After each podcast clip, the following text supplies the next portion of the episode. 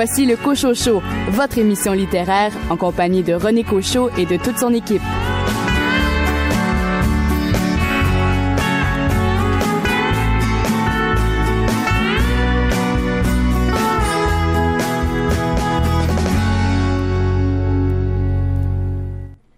Bonjour tout le monde, ici René Cochot, bien heureux de vous retrouver à cette émission littéraire. Au cours des 60 prochaines minutes du Cochot Show, je vous propose un voyage, en fait une série de voyages avec l'auteur, compositeur, interprète euh, et euh, éditeur Tristan Malavoie, qui vient tout juste de publier un livre CD qui a pour titre L'école des vertiges, des chansons qui ont été écrites et composées inspiré de différents voyages effectués au cours des dernières années par euh, Tristan Malavoie. Alors, je me suis entretenu avec euh, Tristan euh, et ce dernier m'a parlé de ce qui a inspiré la composition des différentes chansons qu'on retrouve sur ce livre CD. Alors, place à l'entrevue réalisée avec Tristan Malavoie. Tristan Malavoie, bonjour. Bonjour René. Tristan, vous avez donc euh, produit un livre CD. Et ce que je comprends, c'est que au départ, c'était un CD que vous vouliez faire. Oui, en fait, le projet de disque était en chantier depuis quelques mois l'an dernier, quand j'ai réalisé que toutes les chansons qu'on avait retenues pour euh, l'enregistrement, on était passé de 17-18 chansons à une dizaine environ, euh, le réalisateur Philippe Bro et moi, que toutes ces chansons-là avaient été écrites en voyage. Et donc, c'était pas prémédité du tout, mais je dis, ah, tiens, une telle, je l'ai écrite euh, en Europe, telle autre euh, dans le sud des États-Unis, aux îles de la Madeleine ou en Russie, parce que j'ai voyagé pas mal ces dernières années. Et j'ai, du coup, eu assez envie de raconter des anecdotes de voyage, des souvenirs de voyage qui allaient devenir un, texte un peu périphérique aux chansons. Donc, de là est, est née l'idée d'un objet un peu double, album et aussi récit de voyage. Il faut dire qu'à la même période, on réfléchissait avec Audiogramme. L'entente était déjà prise avec euh, Audiogramme pour le disque, l'association avec l'Hexagone, qui est l'éditeur qui euh, publie l'objet comme tel. Ça, c'est venu plus tard. Avec euh, Audiogramme, on commençait à se demander quelle forme physique donner au projet, parce que de nos jours, un album, ça peut être simplement numérique, on peut le lancer sur les plateformes numériques et puis le faire vivre comme ça. De toute façon, les gens consomment de plus en plus la musique sous forme numérique. Et on se disait, si un pendant physique, ben, euh, est-ce que ça pourrait pas être un peu plus intéressant qu'une pochette de disque traditionnelle, qui personnellement est un objet qui que moi je trouve un peu dépassé. Là, je, je trouve de moins en moins intéressant.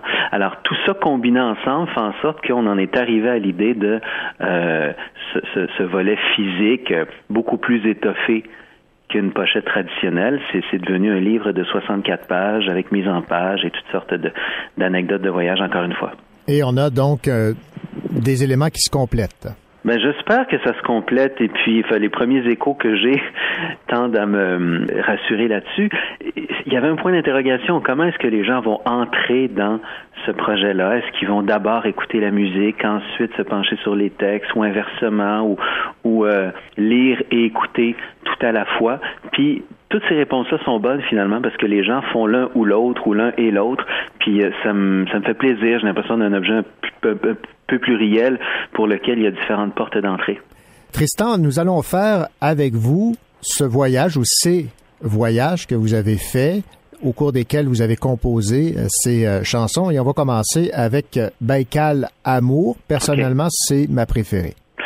Ah, ça fait plaisir d'entendre ça. C'est la préférée de quelques personnes. C'est amusant parce que les gens ont des avis différents là-dessus. Là. Pour un tel, c'est Baikal Amour. Pour un autre, c'est Abécédaire. Pour un autre, c'est qu'est-ce qu'elle avait de plus cette tempête? Et Baïkalamo, disons, je les aime toutes, mais ça fait partie de celles que je chéris euh, tout particulièrement moi aussi, parce que c'est à la fois euh, une chanson, à la fois un poème, à la fois une espèce de petit panorama métaphorique de, de, de, de moments que j'ai passés en Russie il y a quatre ou cinq ans. J'ai pris le, ça va faire cinq ans bientôt. Euh, j'ai pris le Transsibérien, qui est un voyage que je rêvais de faire depuis des années. Depuis tout jeune, en fait, je me voyais traverser la Sibérie depuis que j'ai découvert la littérature russe. Et euh, je me suis offert ce voyage-là en solitaire. C'est un voyage que je voulais faire seul. J'aime beaucoup voyager euh, avec des amis aussi, mais j'aime bien ces voyages en solitaire qui sont aussi une occasion de de descendre en soi, puis il y a un volet méditatif qui vient avec ça. Et donc, je suis dans le wagon-restaurant du Transsibérien où je passais pas mal de temps durant cette traversée que j'ai étalée sur à peu près un mois. Puis euh, je voyais les steppes sibériennes défiler à la fenêtre et je m'imprégnais de ces tableaux-là, de la lumière qu'il y a sur les steppes en fin de journée. Puis j'ai eu l'idée, euh, à l'approche de, du croisement de la ligne transsibérienne et d'un fleuve qui s'appelle l'amour, amour avec un A majuscule, mais évidemment qui en français nous fait penser à, au sentiment amoureux. Mhm. J'ai eu envie de euh, créer ce petit tableau qui parle à la fois d'un lieu physique, à la fois d'un lieu métaphorique, qui mêle euh, fascination pour le paysage et envie de retrouver l'autre dans un lieu qui serait un peu un, lieu idéal. C'est une des plus poétiques du projet. On l'a mis au début justement parce qu'on trouvait qu'elle euh, campait un peu l'affaire. Et puis, je sais pas si vous avez remarqué, mais euh, le rythme de la batterie, il a été conçu pour évoquer un peu le roulement d'un train. On va l'écouter. Et au retour, on va s'intéresser à cet autre voyage qui a inspiré la chanson La machine à aimer. OK.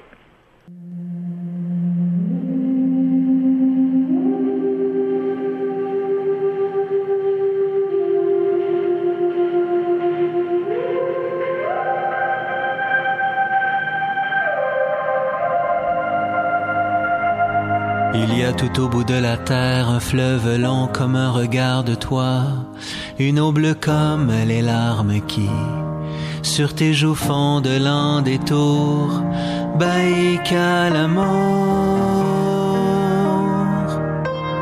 Il y a tout au bout de l'Asie un train glissant comme ton doigt sur la nuit, un chemin dont ont rêvé les rois qui comme tes pas aimante mes jours, qu'à l'amour, je t'y retrouverai,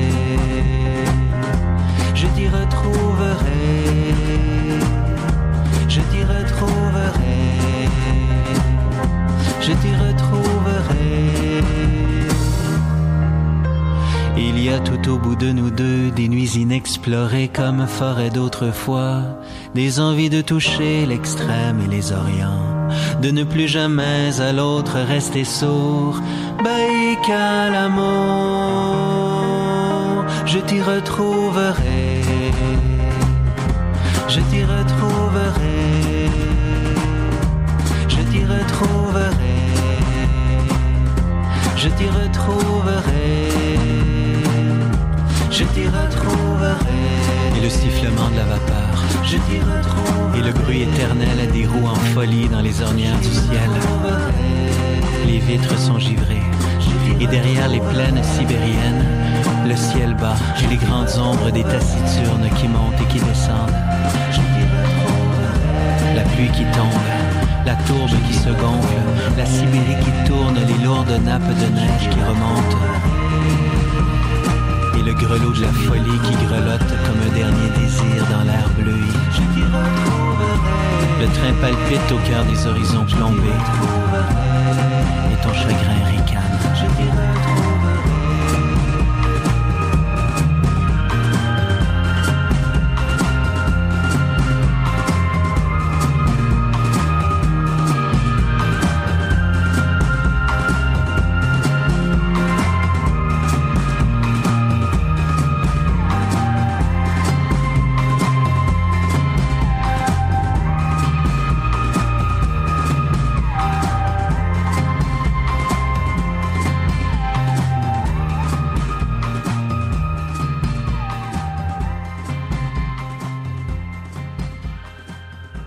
Nous sommes de retour avec euh, Tristan Malavoie à propos de l'école des euh, vertiges. Tristan, on vient d'écouter Baikal Amour. Passons maintenant à ce voyage qui vous a entraîné dans la rédaction de la chanson La machine à aimer.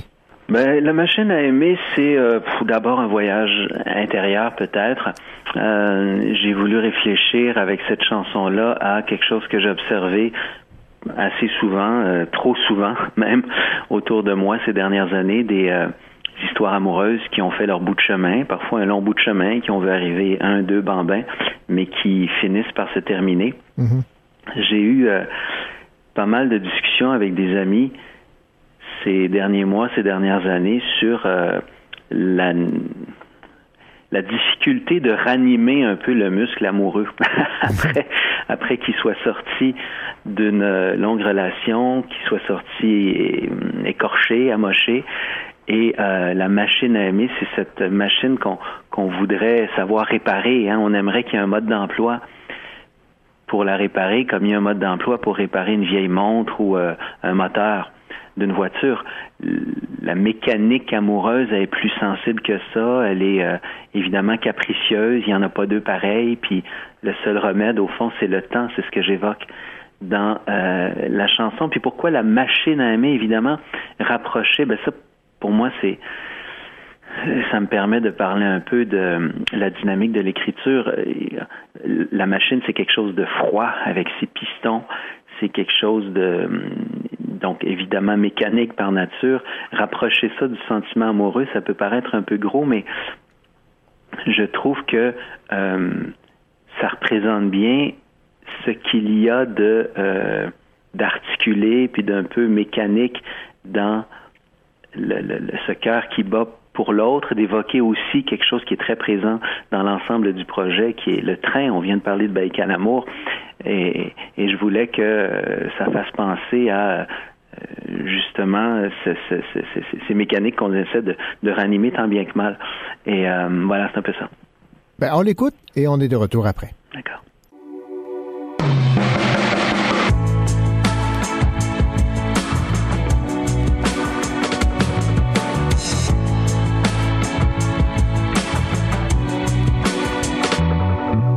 Je t'ai vu si souvent, le cœur au printemps.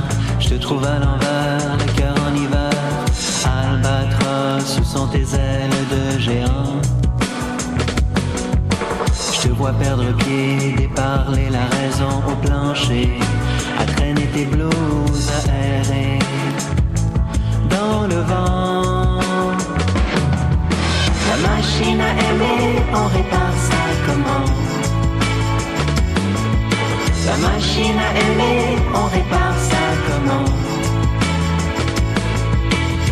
vu si souvent, le cœur montgolfière, je te trouve lesté, poste nucléaire.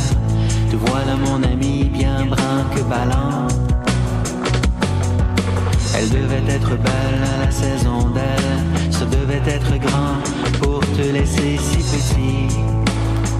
Rêve et bras ballants. La machine à aimer, on répare ça comment? Tu me demandes. La machine à aimer, on répare ça comment La machine à aimer, on répare ça comment Tu me demandes. La machine à aimer, on répare ça comment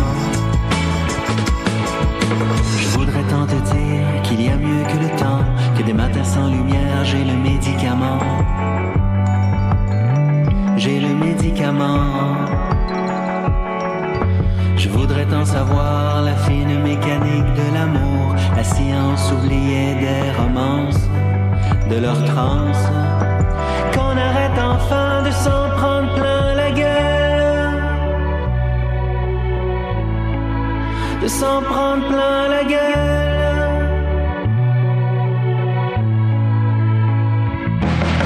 La machine à aimer, on répare ça comment?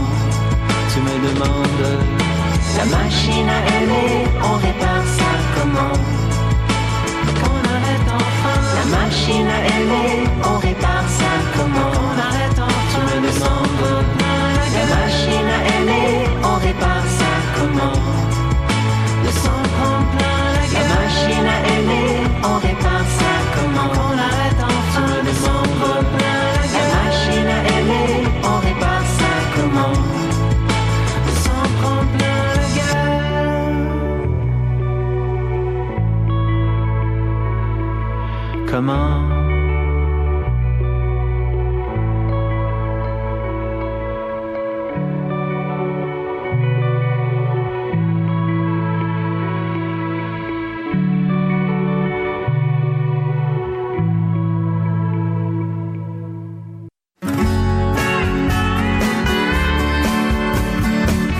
le Cocho Show en compagnie de René Cocho, votre rendez-vous littéraire.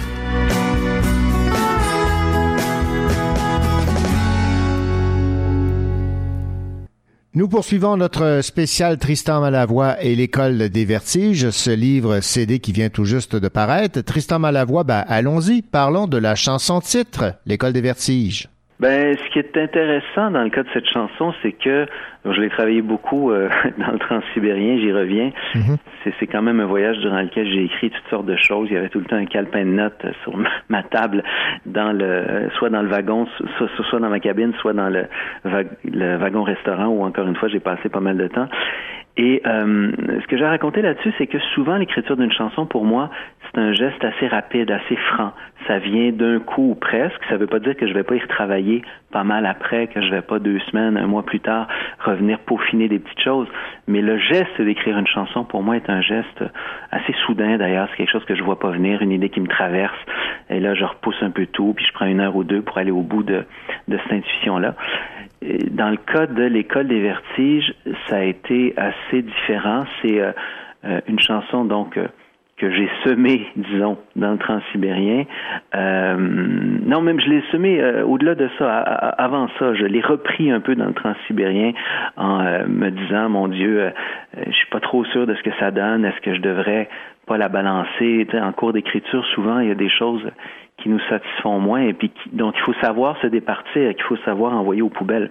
L'écrivain, l'auteur qui n'a pas euh, euh, appris ça, à mon avis, a, quelque chose, euh, un questionnement à, mener parce que c'est sain de dire, OK, telle piste d'écriture, ça n'a pas donné ce que je voulais, mm-hmm. j'y mets un terme et puis on, on recommence from scratch en bon français, on recommence avec une nouvelle page blanche.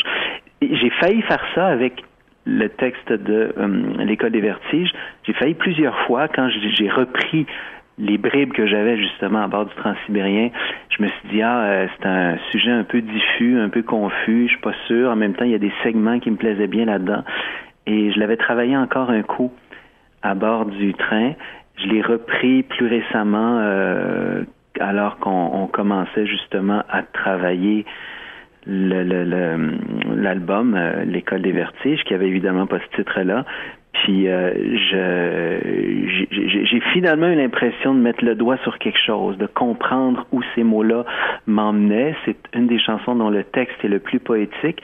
Puis comme toujours avec cette matière plus poétique, euh, le sujet est quelque chose que qui va pas nécessairement de soi. Mais à un moment donné, il y a une logique interne qui s'installe dans le texte, puis on se dit, OK, j'ai mis le doigt sur quelque chose. Et, puis euh, finalement, j'ai aimé le résultat au point que c'est devenu la chanson titre. Je trouvais aussi que cette formule, l'école des vertiges, coiffait bien l'ensemble parce que il y a l'idée dans l'école des vertiges, on pourrait croire que c'est deux notions paradoxales. Hein. L'école, c'est d'abord la raison, c'est d'abord l'apprentissage rationnel de certaines choses, c'est d'abord euh, les cours, l'enseignement. Le vertige, c'est tout ce qui est euh, irrationnel, c'est tout ce qui s'empare de nous, puis qui euh, nous fait faire des bêtises ou nous fait découvrir des espaces nouveaux en nous. En les rapprochant, ces deux termes-là, ça me permettait d'évoquer quelque chose qui m'est cher, qui est présent entre les lignes dans à peu près tous les morceaux, cette idée que le vertige, c'est quelque chose qui s'apprivoise, c'est quelque chose qui s'accepte d'abord, qui s'apprivoise ensuite, qui va pas nécessairement de soi. Et là, je parle du vertige amoureux, je parle du vertige du voyage, je parle du vertige qu'on a devant les grandes questions de euh, la vie, devant un enfant, devant la maladie, devant l'éventualité de la mort, tout ça. Vertige, pour moi, ça englobe tout ça et c'est quelque chose qu'on doit accepter, on doit aller vers le vertige, peu à peu mettre de côté ça nous fait penser à Rimbaud et son fameux dérèglement de tous les sens, évidemment, qui mettre de côté tout ce qu'il y a de plus rationnel dans notre approche des choses et s'abandonner, s'abandonner. C'est quelque chose qui euh, m'habite beaucoup comme questionnement, peut-être parce que je suis quelqu'un, je pense que tous mes amis seraient d'accord avec ça, d'assez rationnel. Mm-hmm. Oh, oui, j'écris de la poésie, oui, je, je suis beaucoup euh, euh, sensible au vertige de la musique, mais au départ, je suis un gars assez cartésien, je le sais, puis je pense que si j'ai fait une aussi grande place à la musique et à la poésie dans ma vie, c'est peut-être par sentiment que je dois apprendre à m'abandonner au vertige, que je dois apprendre à euh, ouvrir, euh, m'ouvrir à, autre chose, puis à ce qui est moins raisonné, puis moins contrôlé. Alors, l'école des vertiges, pour moi, ça désigne un peu tout ça. On écoute la chanson et on poursuit notre euh, série de voyages avec euh, vous, Tristan, au retour.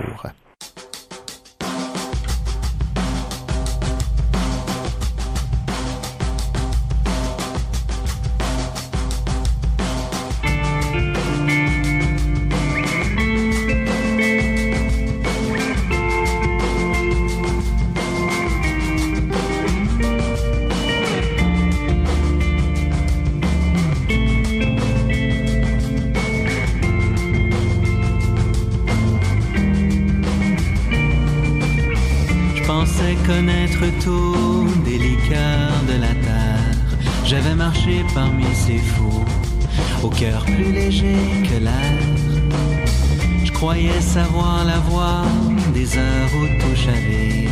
J'avais ignoré quelques lois, j'étais quelquefois mort de rire.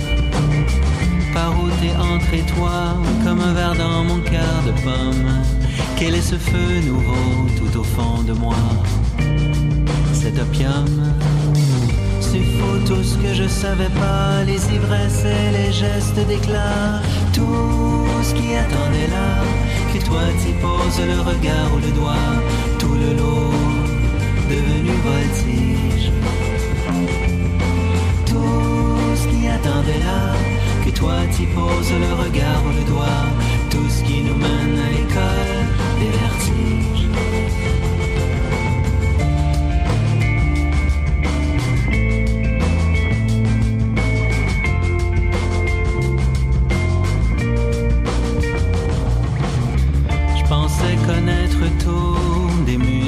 du soir, j'avais dévoré les mois d'août et rêvé comme un loir. J'étais sûr d'avoir touché l'étoile la plus haute. J'avais vécu dix mille en vol. J'étais un peu astronaute. D'où t'arrives toi déjà comme le mai de mon hiver qui me redit qu'on n'est jamais le prisonnier? tout ce que je savais pas, les ivresses et les gestes d'éclat, tout ce qui attendait là, que toi t'y poses le regard ou le doigt, tout le lourd devenu voltige. Tout ce qui attendait là, que toi t'y poses le regard ou le doigt, tout ce qui nous mène à l'école des vertiges.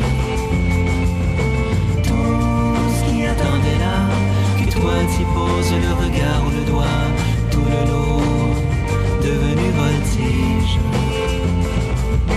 Tout ce qui attendait là, que toi t'y poses le regard.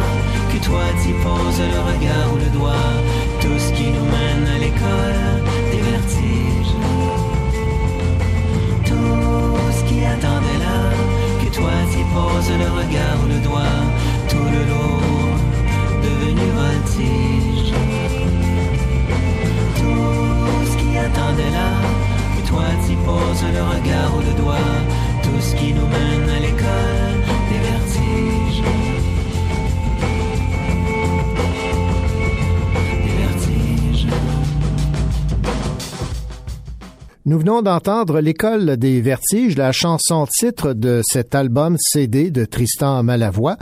Sur la quatrième de couverture, on peut lire Au-delà des villes et des campagnes que le train fend comme un fruit, les voyages en solitaire sont des aventures intérieures qui rendent sensible ce que la routine avait anesthésié.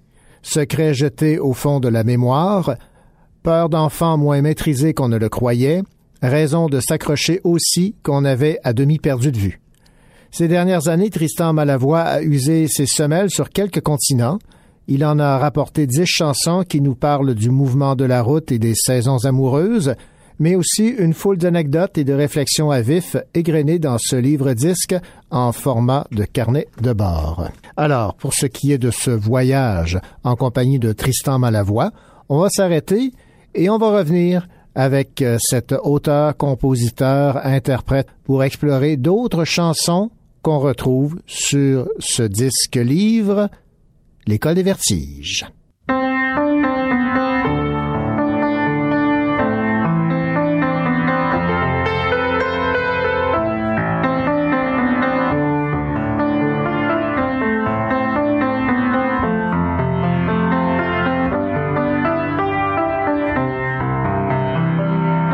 C'était une drôle de fille, d'ici et d'ailleurs à la fois. Elle était herboriste, ça ne s'invente pas. M'avait dit son amour sépia pour les compositeurs du début vingtième. On se croirait, je sais, dans une chanson de Delerme. Elle cueillait des cosmos en écoutant Cosma, pendant que moi je tombais au combat, au combat de l'amour qu'elle ne me donnait pas. Elle cueillait des cosmos. Je restais planté là. J'aurais dû comprendre tôt que les égéries comme elle se cultivent plutôt de l'autre côté du sommeil. Faut pas se bercer d'illusions, faut pas entrer dans ce cirque-là.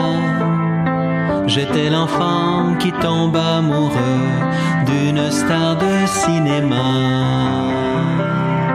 Elle cueillait des cosmos en écoutant Cosma, pendant que moi je tombais au combat, au combat de l'amour qu'elle ne me donnait pas. Elle cueillait des cosmos.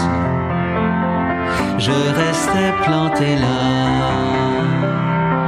Elle cueillait des cosmos en écoutant Cosma, pendant que moi je tombais au combat, au combat de l'amour qu'elle ne me donnait pas.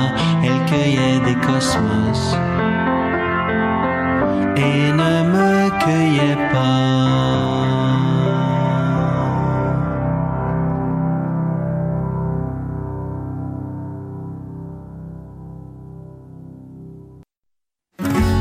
Écoutez le Cochocho en compagnie de René Cochot.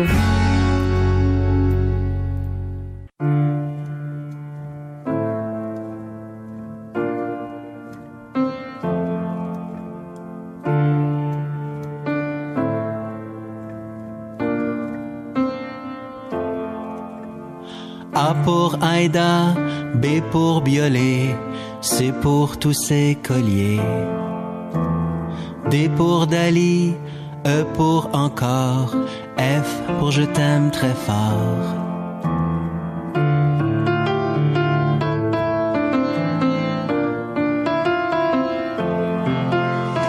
G pour les glaces, H pour les houles, I pour Istanbul. J je ne sais quoi, K, karaoké,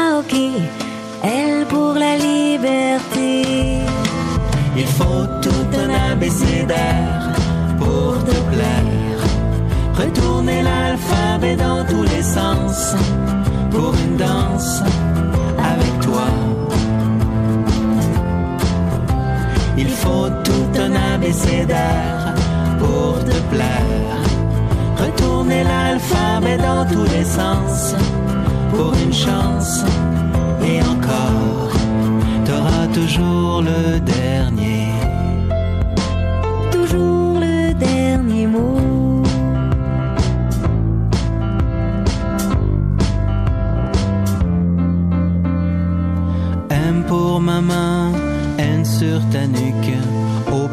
Les opéras de Gluck.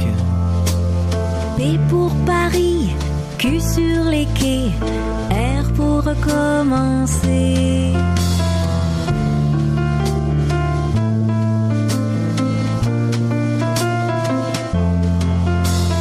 Est-ce pour secréter transsibérien Usons les chemins. V grand voilier, W wagon, X encore un xérès allongé sur le pont. Il faut tout un abécédaire pour te plaire. Retourner l'alphabet dans tous les sens pour une danse avec toi. Il faut tout un abécédaire pour te plaire.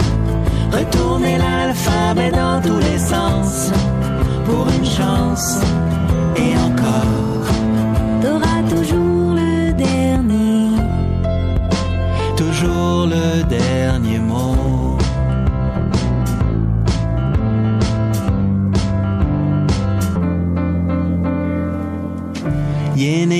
Sur le pont d'un yacht.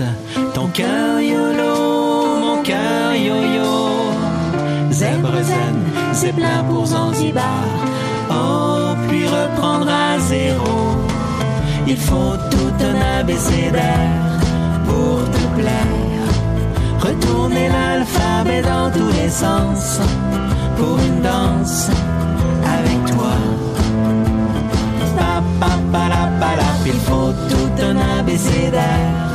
pour te plaire. Retourner l'alphabet dans tous les sens pour une chance et encore. T'auras toujours le dernier, toujours le dernier mot.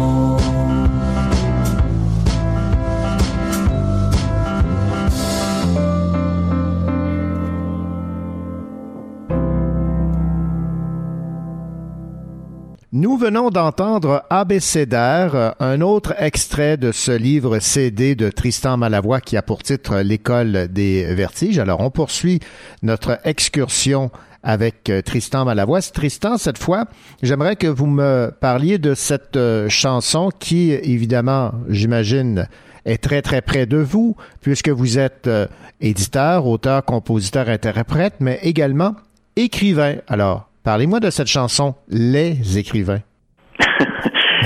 chanson qui me concerne, oui, parce que je, veux bien, je veux bien qu'on dise de moi que je suis à tout le moins à mes heures un écrivain, que je, que je fais partie de cette grande famille. Je suis aussi quelqu'un qui observe de près les écrivains parce que, vous le savez peut-être, je dirige une collection de livres qui s'appelle Quai numéro 5 aux éditions XYZ. Mm Alors, euh, quelques fois par année, j'accompagne des auteurs en herbe ou, euh, ou, moins en herbe ou plus établis qui sont dans le dernier droit d'un projet d'écriture et puis je les vois cheminer là-dedans.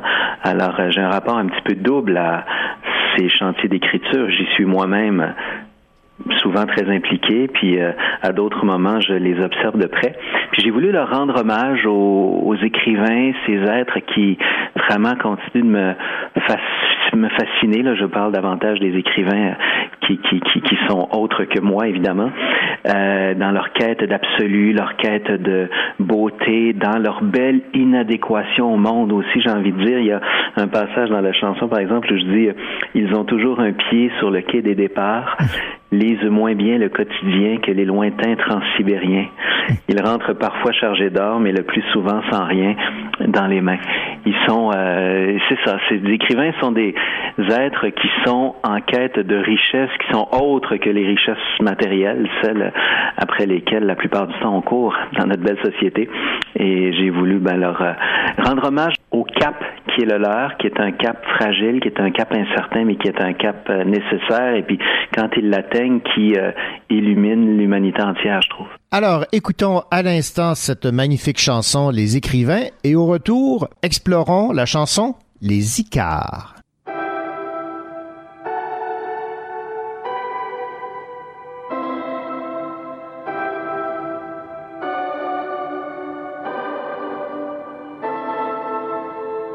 Ils allument un soleil où font tomber la nuit.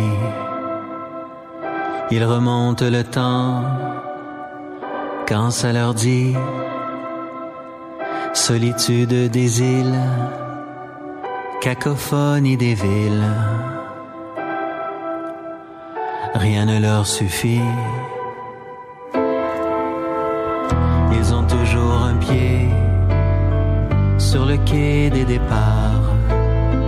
Lisent moins bien le quotidien que les lointains transsibériens. Ils rentrent parfois chargés d'or, mais le plus souvent sans rien dans les mains. Les écrivains se moquent de dire vrai, mais donneraient tout pour un bon mot. Celui qui éclairera le mystère des choses, la clé des grandes métamorphoses. Ils ne font rien comme tout le monde, se perdent sur une map monde. Ils ont beau être forts en thème, ils ont besoin pour dire je t'aime. De 300 pages bien tassées, mais résume l'humanité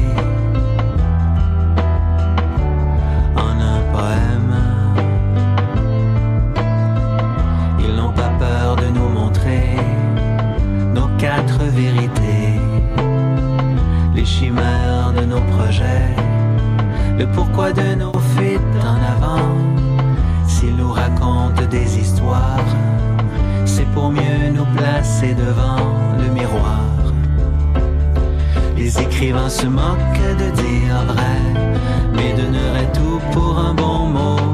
Celui qui éclairera le mystère des choses, la clé des grandes métamorphoses. Les écrivains se moquent de dire vrai, mais donneraient leur vie Et quand ils nous conduisent au bout de la nuit, laisse une étoile accrochée bien haut. Les écrivains se moquent de dire vrai, mais donneraient tout pour un bon mot.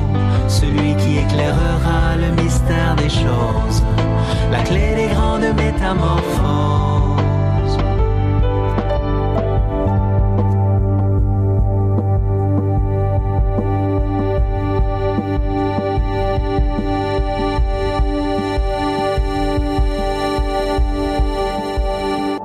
Les écrivains, très belle chanson de Tristan Malavoie, toujours euh, extraite de ce livre euh, CD L'école des vertiges. Tristan, poursuivons notre excursion dans ce livre euh, CD, cette fois avec la chanson Les Icars. Alors, quel chemin vous a mené à écrire cette chanson? Euh, Qu'est-ce qui, dans un voyage, vous a inspiré? Ah ben c'est un chemin un petit peu particulier par rapport aux autres chansons du projet L'école des vertiges parce que alors que toutes les autres sont des chansons flambant neuves que j'ai écrites dans les disons les 18 derniers mois, à peine plus, celle-là je la traîne depuis un certain temps. En fait sur mon tout premier disque qui s'appelait Carnet d'apesanteur, à la fin il y avait un genre de chanson cachée, ça c'est le genre de, de choses qu'on ne fait plus, les chansons cachées. Effectivement, ouais, c'est peut-être pas une mauvaise chose qu'on le fasse plus. c'est un concept un peu usé. Ouais. Mais il y avait une chanson qu'on avait mise euh, dans une euh, forme très, très rudimentaire, un sketch là carrément, guitare-voix, qui s'appelait Les Icars. C'était la première ébauche. Puis depuis ce temps-là, je la fais souvent en spectacle. C'est une chanson qui, est sur un beat assez country, qui marche bien en spectacle, mais que j'avais jamais réussi à loger sur un, un enregistrement suivant, même si dès le départ, je m'étais dit un jour, je l'enregistrerai pour vrai celle-là. Et là, je trouvais que elle euh, cadrait quand même assez bien avec l'école des vertiges. Il faut dire qu'il est question de vertige dans cette chanson-là. Il est question des vertiges euh, des amoureux que je place en parallèle avec les vertiges de la figure d'Icare, la fameuse figure mythologique hein, qui est allée se brûler les ailes au soleil. Le- Icare, euh, le fils de Dédale, qui, pour s'échapper du fameux euh, labyrinthe mythologique dans lequel était le Minotaure, s'est fait confectionner par son père des ailes de plumes et de cire. Puis son père Dédale lui avait dit, tu vas pouvoir te sauver, mais attention, il faut il faut, on a retenu l'histoire du soleil, mais il n'y avait pas que ça. Dédale lui dit, il faut pas voler trop bas, trop près de la mer, parce que l'humidité pourrait être dommageable pour les ailes et il faut pas non plus s'élever trop haut, ça c'est le bout qu'on a retenu parce que la chaleur du soleil pourrait faire fondre la cire de euh, cette installation puis euh, tu vas chuter. Puis moi je trouve qu'il y a quand même un assez joli parallèle à faire avec les les amoureux qui parfois vont euh, s'approcher d'un peu trop près de la lumière d'un amour absolu, un amour dévorant, quitte à hum, plonger par la suite. Donc euh, voilà, un petit clin d'œil mythologique sur cette chanson. On l'écoute, Les Icars.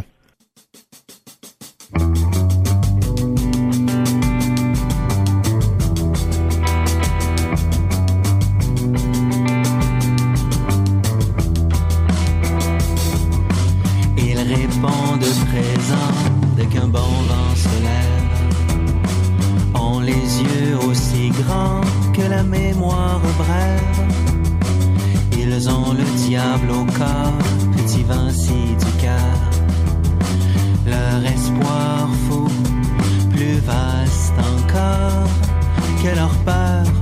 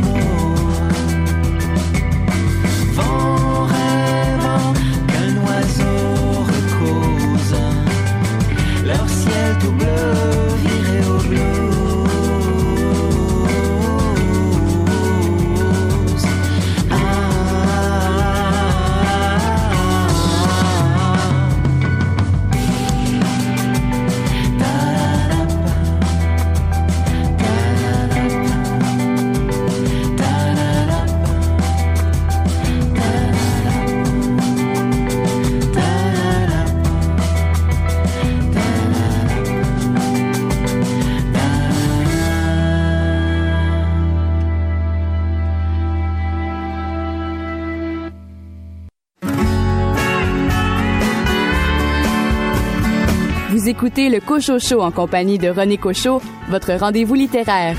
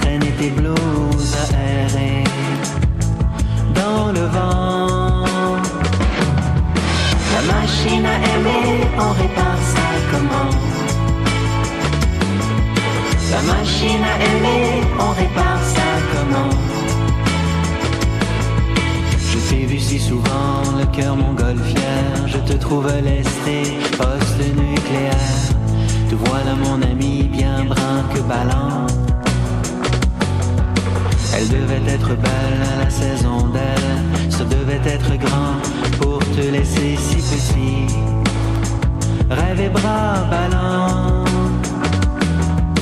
La machine à aimer, on répare ça comment? Tu me demandes. La machine à aimer, on répare ça comment? La machine à aimer, on répare ça comment? Tu me demandes. La machine à aimer, on répare ça comment? Je voudrais tant te dire qu'il y a mieux que le temps, que des matins sans lumière, j'ai le médicament j'ai le médicament. Je voudrais tant savoir la fine mécanique de l'amour, la science oubliée des romances, de leur transe. Qu'on arrête enfin de s'en prendre plein de s'en prendre plein la gueule. La machine à aimer, on répare ça comment Tu me demandes. La machine à aimer, on répare ça comment Qu'on arrête enfin. La machine à aimer, on répare ça comment Qu'on arrête enfin. Tu me demandes. La machine à aimer, on répare ça comment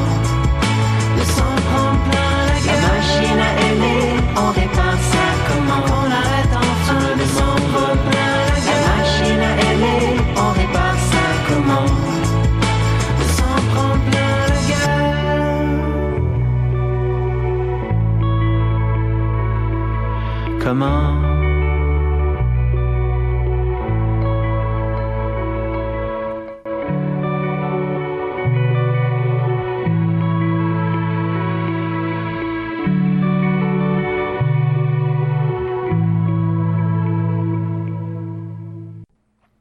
poursuivons au Cochocho notre euh, entretien avec Tristan Malavoie, auteur, compositeur, interprète et euh, éditeur, à propos de son livre CD L'école des vertiges.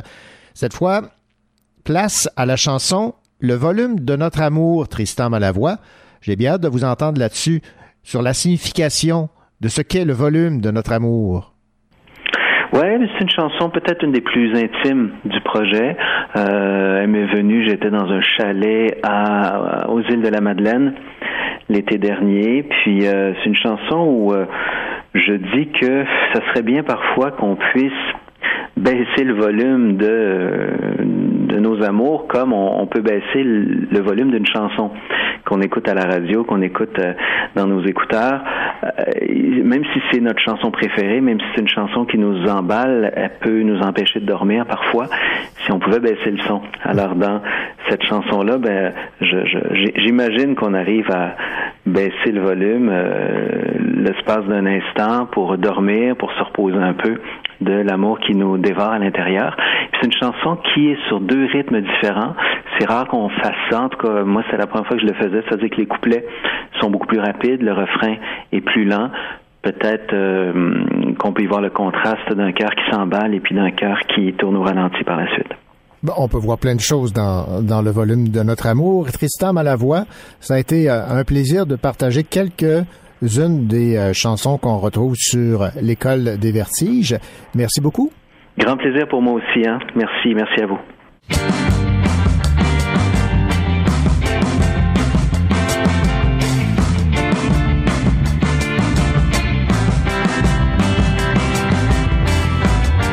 Je l'ai appelé de tous mes voeux.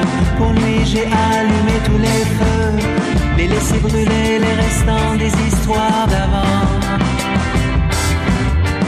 J'ai usé mes ailes dans le vent, à remonter le ciel entre moi et toi, braver le vertige pour le crier sur les toits.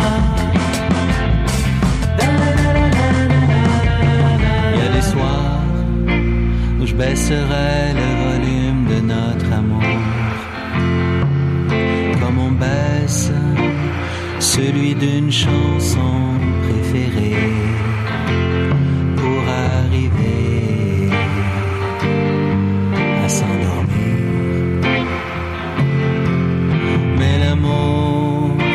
sans tête à hurler, as-tu tête dans la chambre où j'attends? Mais l'amour sans tête à hurler, as-tu tête dans la chambre où j'attends ton retour?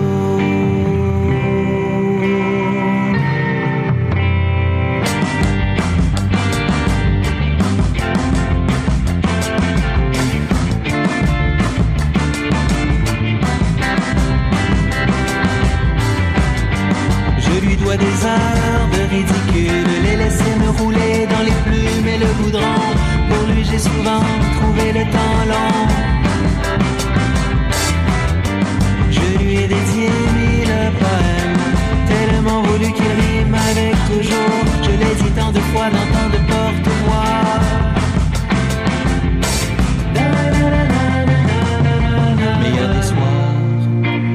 Baisserai le volume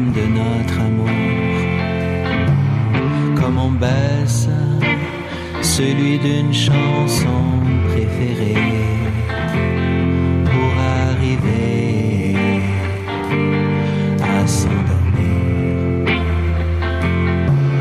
Mais l'amour sans tête à hurler, as-tu tête dans la chambre où j'attends?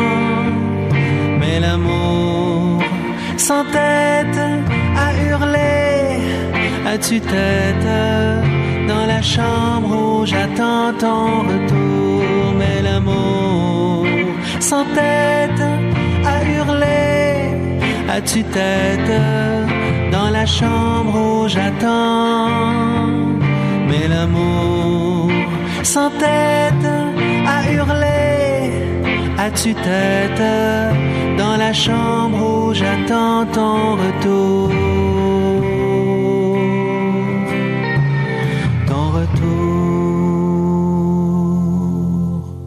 Eh bien voilà qui met fin à cette première heure du Cochocho axée sur l'univers de l'école des vertiges de Tristan Malavoie.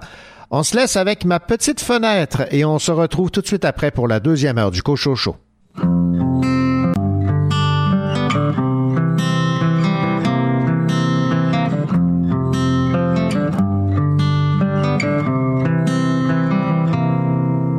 Ma petite fenêtre donne sur le monde entier. Ses voix, ses pleurs, chants des vaincus, des vainqueurs. Je les entends monter. Ma petite fenêtre donne sur mille histoires. Chasse à l'homme, femme chassée, reniée, mille destins que colorent le rouge et le noir, le rouge et le noir.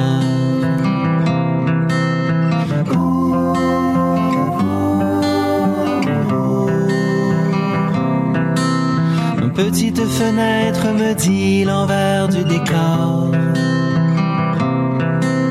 Les enfants se marchant des volets et me laisse inutile main liée, main liée.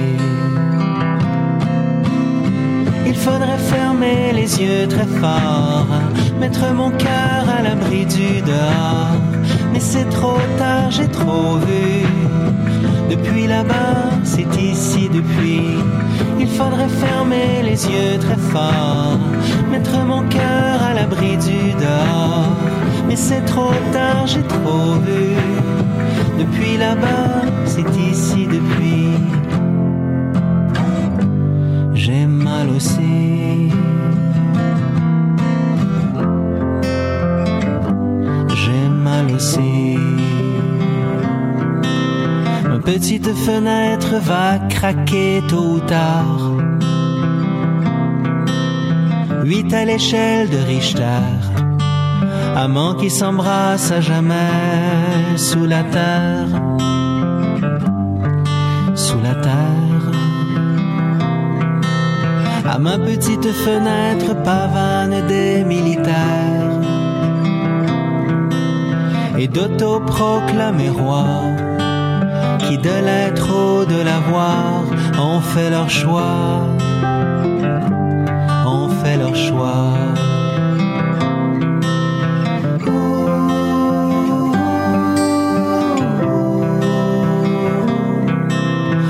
Ma petite fenêtre, il n'y a plus d'horizon.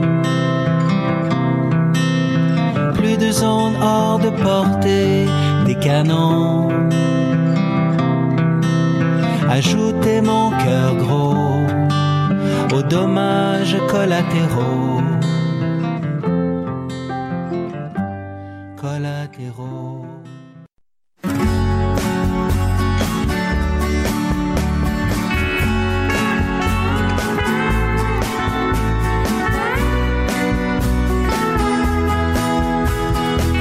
Voici le Cochocho, votre émission littéraire en compagnie de René Cochot et de toute son équipe.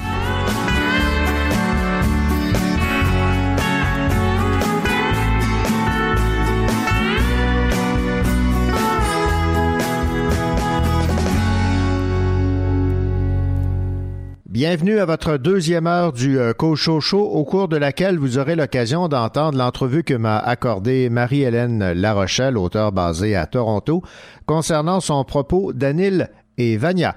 Et deux chroniqueurs se joignent à moi pour cette deuxième partie d'émission, à commencer par Louis Gosselin. Louis Gosselin, qu'est-ce que vous avez lu cette semaine pour nous? Une biographie, celle de Chantal Maccabé, qui s'appelle Désavantages numériques, écrite par elle-même en collaboration avec le journaliste Guillaume Lefrançois de la presse. Marie-Maude Bossirois, vous vous êtes intéressé à un livre sur le printemps érable. Oui, je vous parle de Ce qui se passe dehors. C'est un roman de Catherine Dorion, inspiré par le printemps érable. Bonne deuxième heure.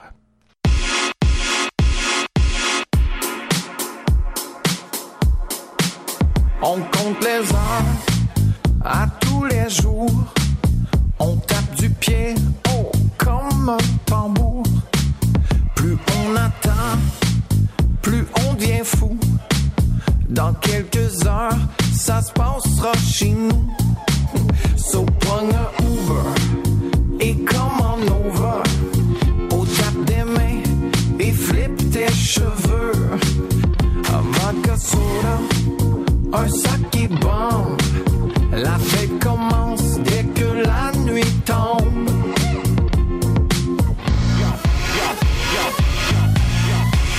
Que tu sois beau ou laid,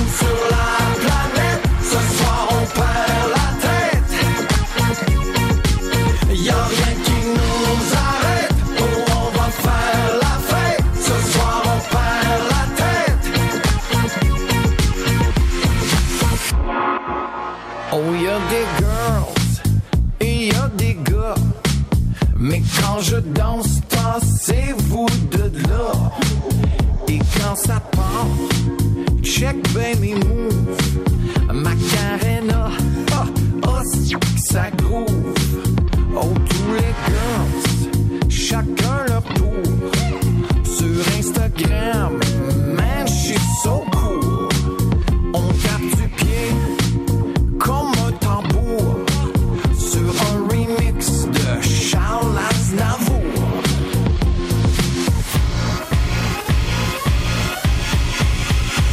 Sois beau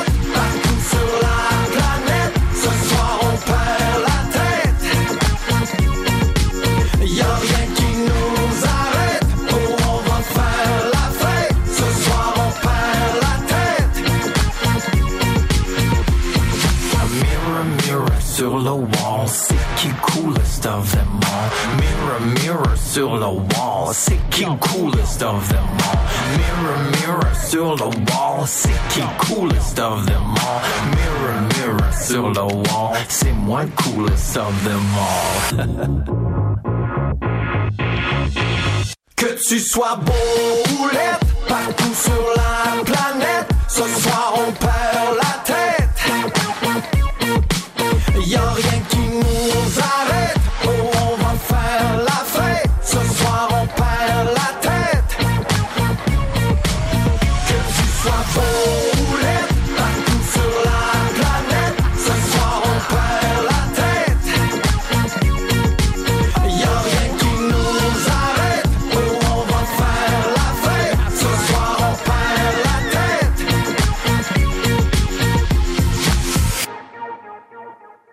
Chaque mois, un comité formé d'une quinzaine de libraires indépendants établissent une sélection de cinq livres. Voici leur sélection pour le mois de juin. Anne-Marie Genet de la librairie Pantoute à Québec a choisi Bad féministe de Roxane Gay. Voici ce qu'elle dit. Dans Bad féministe, Roxane Gay s'affirme comme une voix incontournable de la littérature d'essai contemporaine. On est marqué par son humour, son intelligence, par son écriture simple mais pourtant précise et stylée, et surtout par son refus du mépris. Chantal Fontaine de la librairie moderne à Saint-Jean-sur-Richelieu a pour sa part choisi Les fins heureuses de Simon Brousseau aux éditions Le Cheval Doux. Dans un éventail de vie éparse, Simon Brousseau livre le quotidien de personnages ordinaires avec un humour incisif et un regard lucide. On savoure les trois capsules Lettre à un nageur, hilarante, et les troublantes mais non moins drôles, E confusion. L'auteur s'amuse avec les doutes, la culpabilité et la petitesse d'esprit, ces petites failles qui se tapissent en chacun de nous et qui surgissent à l'occasion. Passons maintenant au choix de Thomas Dupont-Buis de la librairie Gallimard à Montréal. Il a choisi Jérusalem de Alan Moore. Alan Moore nous ensorcelle pour nous mener aux confins d'une expérience de lecture totale, épuisante et formatrice. D'une densité remarquable, fournissant de quoi réfléchir à chaque page, un livre immuable qui restera sur vos tablettes jusqu'à ce que vos descendants le fassent revivre avec délectation et reconnaissance. Que dit Julie Mavie Coutelier-Savard de la librairie du Soleil à Hall de Pacifique Belle de Julie Etu chez Alto? Sophia Lauréat est déchirée entre les ordres du dangereux cartel pour lequel elle est contrainte de travailler et son désir d'être réunie avec son fils. Elle lui raconte une histoire sur les ondes d'une radio en plein milieu du désert des Mojaves. Pacifique Belle nous transporte parmi les cactus et nous laisse envoûter à la manière d'un chant de sirène. Et finalement, Anne-Marie Genet de la librairie Pantoute à Québec a choisi L'homme gribouillé de Serge Léman et Frédéric Peters aux éditions Delcourt. L'homme gribouillé est une BD comme on en trouve peu, pouvant convenir aux fans de comics sombres comme aux amateurs de romans graphiques. Par son scénario touffu et finement imaginé, Lehman nous entraîne dans un univers de réalisme magique gothique, une BD incontournable de cette année. Voilà donc le choix des euh, lectures du mois de juin tel que choisi par un comité de libraires indépendants. Alors, on rappelle les titres Bad féministe de Roxane Gay, Les fins heureuses de Simon Brousseau, Jérusalem de Alan Moore, Pacific Belle de Julie Etu et L'homme grébouillé de Serge Léman et Frédéric Peters.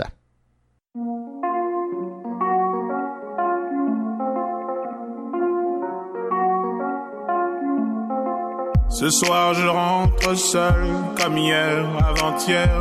L'impression que le monde me regarde de travers. Il fait si froid dehors, soleil tu es où? Ah si seulement je pouvais lui rendre les coups. Lui rendre les coups.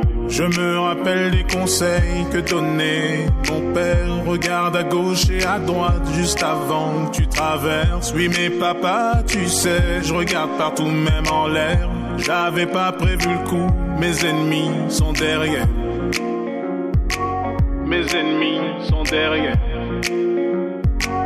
Mes ennemis sont derrière. Malheur à moi, je suis né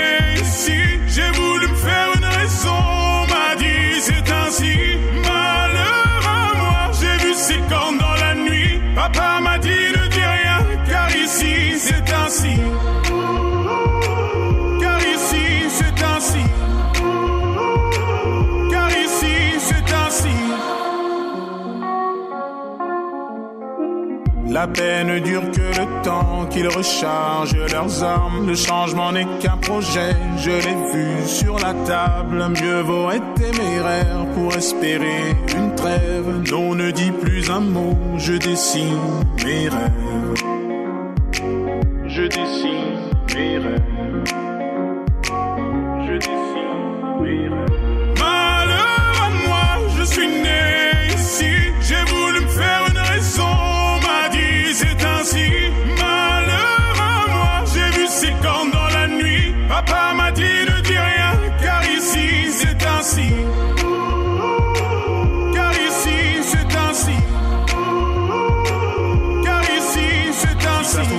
Je suis grand-père. Et l'égalité n'est qu'une chimère, qui est l'inconnu dans la civière. Et toi qui prétends avoir souffert, les montagnes m'ont parlé de la terre, puis la terre m'a parlé de la mer. Et la mer vient de dire aux forêts qu'on lui fait penser à nos ancêtres.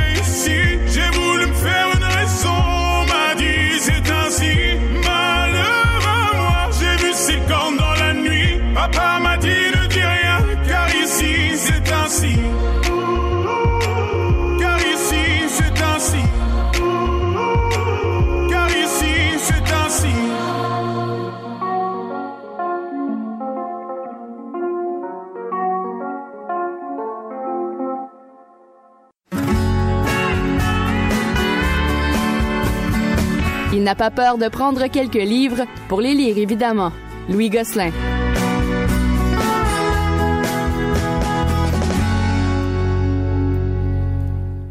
Il aime euh, le hockey et euh, il euh, écoute RDS à l'occasion, j'imagine, Louis Gosselin? Très souvent. Très souvent. Et vous connaissez donc Chantal Maccabé, qui euh, est une pionnière dans le, le monde du, du sport en étant une journaliste qui a fait sa place et elle fait l'objet d'une bio. Biographie, oui. Chantal Maccabé, qui est journaliste animatrice à RDS depuis son ouverture, il y a presque 30 ans maintenant. Hey. Et euh, c'est elle qui avait fait le premier bulletin de nouvelles, d'ailleurs, à RDS, à- en 89. Oui, oui, oui, oui, oui, je me rappelle. On a vu des images d'archives récemment. Voilà. ben, du, du fait de- du lancement de son livre. Oui. Et euh, Sonia, que ça rappelle des souvenirs. Oui, c'est l'une des rares femmes à avoir exercé ce métier si longtemps dans un monde d'hommes.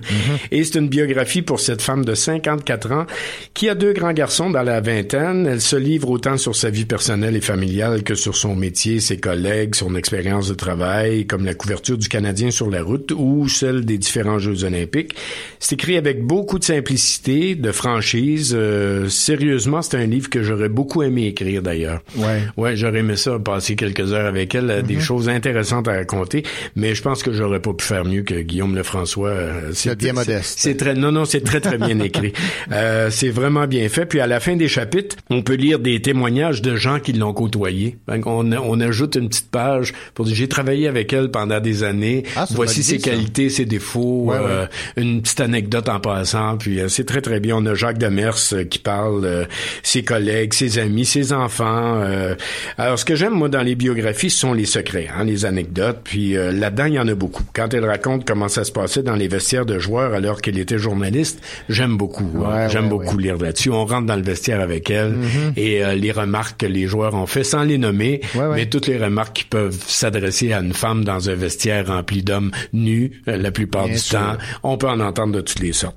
Euh, quand elle me rappelle comment pouvait être l'humeur de Pat Burns après une défaite, par exemple. Ouais, ouais. Euh, pour l'avoir vécu, j'ai été euh, journaliste et j'ai suivi le Canadien puis du temps de Pat Burns. Ouais. Et je lisais ça puis je reconnaissais tellement, je riais aux éclats en lisant ça parce que je, je reconnaissais le caractère bourru là, de, Eh, de, de Pat Burns et euh, je vous en raconte une et vous m'excuserez pour euh, le sacre qu'il va y avoir là-dedans, mais il y a un journaliste qui a demandé, puis Pat, il a répondu, puis quoi tabarnak, t'as pas vu la game? du bon Pat Burns. C'est, c'est le genre d'anecdote qu'on lit dans, dans le livre de Chantal Ok. Macabé. Euh, si vous l'aimez elle, vous serez ravi. Si vous êtes curieux sans être fan, vous le serez aussi. Moi, j'ai découvert une fille de cœur qui vient de tomber dans ma liste de québécoises dont on ne peut dire aucun mal maintenant. Elle est dans, elle est dans, dans mes intouchables, comme euh, Sylvie Fréchette, euh, Céline Dion et plusieurs autres, Véronique Cloutier. Euh, Je trouve qu'elle a fait une belle carrière. C'est une femme de cœur. On peut le lire dans le livre. Inspirez-vous. Ouais, parce que moi, ce que j'ai remarqué, c'est que on reconnaît évidemment son talent de journaliste, d'animatrice, mais on voue un, un respect à Chantal Maccabé par évidemment le fait qu'elle a réussi à percer ce monde d'hommes, de journalisme et de, de, de hockey euh, très macho. Très macho, exactement. Puis elle a réussi à faire sa place, puis bravo. Louis Gosselin, merci. À bientôt.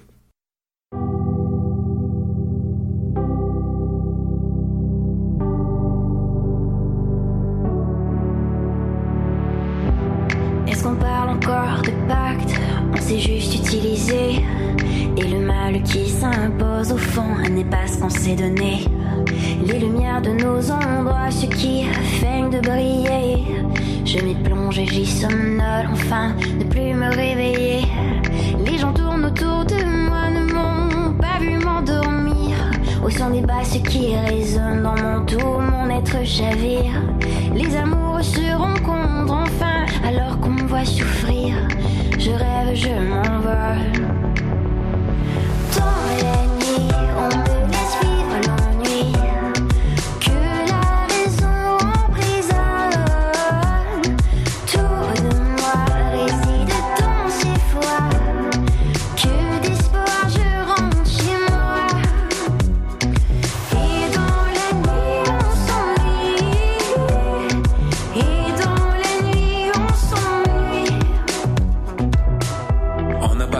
sous. T'as joué ta chance, ils ont joué ta chanson. Je t'ai parlé toute la nuit, j'ai pas dit grand chose. Je sais que tu penses que j'y pense, mais tu penses trop. Ok, j'ai pris l'appel et puis après. Crois-moi, je suis difficile à suivre, je suis facile à perdre. L'ennui des jeunes adultes, passer la nuit seul à deux. Mais disparu sans signature, je sais pas dire adieu. Je suis jamais bien loin, je suis jamais bien là. Bruxelles, Paris, Berlin, Jarbella. Traverser le monde pour essayer de remplacer un monde par un autre que j'arrive à peine à replacer. I say, two glasses full of moonshine. Sunglasses full of moonshine. Les grands classiques, on est sous le charme. And baby, that's all I need.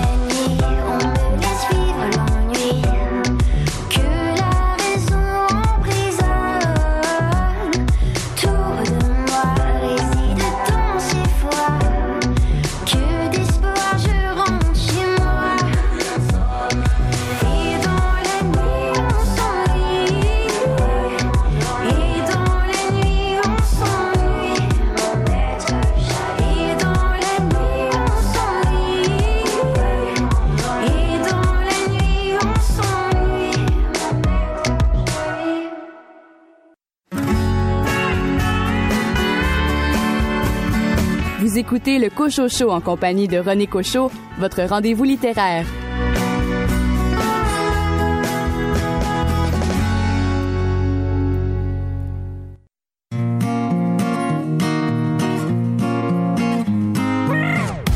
Ouais, je suis ton boy, j'ai les coronesses. Comme le petit prince, je peux te faire un dessin. Je respecte mes origines, j'ai sorti le bazin. On n'a pas connu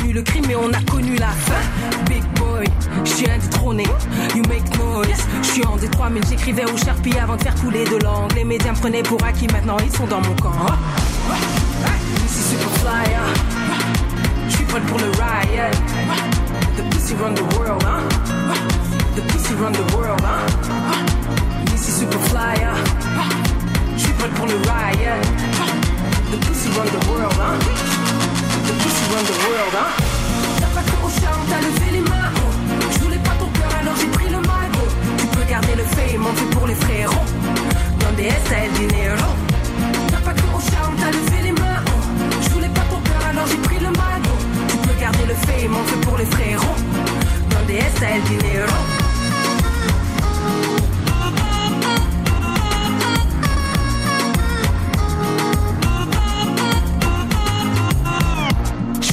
Cœur de ton rappeur préféré. Tu reconnais mes bars au détecteur de fumée. Oui, Magic, wa, Wakanda. wa. I make you girlfriend scream. Murder. Tu crois qu'on a peur de l'eau, mais t'es le rat en bateau. Pirate sur les ondes radio. On va faire à Montréal ce que Drake fait à Toronto. Enlève les deux Odovio. Levé de victoire comme tous les fachos. Ah, ah, Ici super fly, hein. Je suis prêt pour le riot. The pussy run the world, hein. Ah, The pussy run the world, hein. Ah, Ici super fly, hein pour le riot. The pussy run the world, hein. The pussy run the world, hein. T'as pas cru au charme, t'as levé les mains. Oh. Je voulais pas ton cœur, alors j'ai pris le mal. Oh. Tu peux garder le fait, m'en pour les frérots. Dans des S, à T'as pas cru au charme, t'as levé les mains. Oh. Je voulais pas ton cœur, alors j'ai pris le mal. Oh. Tu peux garder le fait, m'en pour les frérots. Dans des S.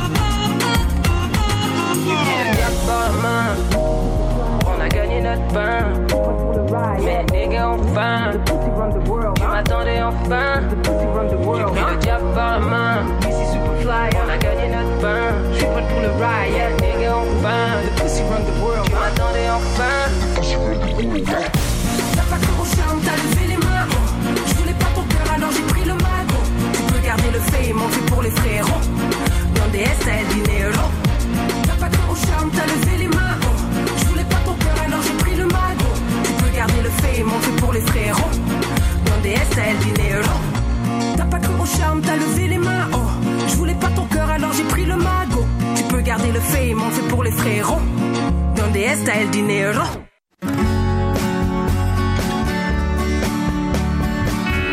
Elle se spécialise en littérature jeunesse. Marie-Maude Bossirois.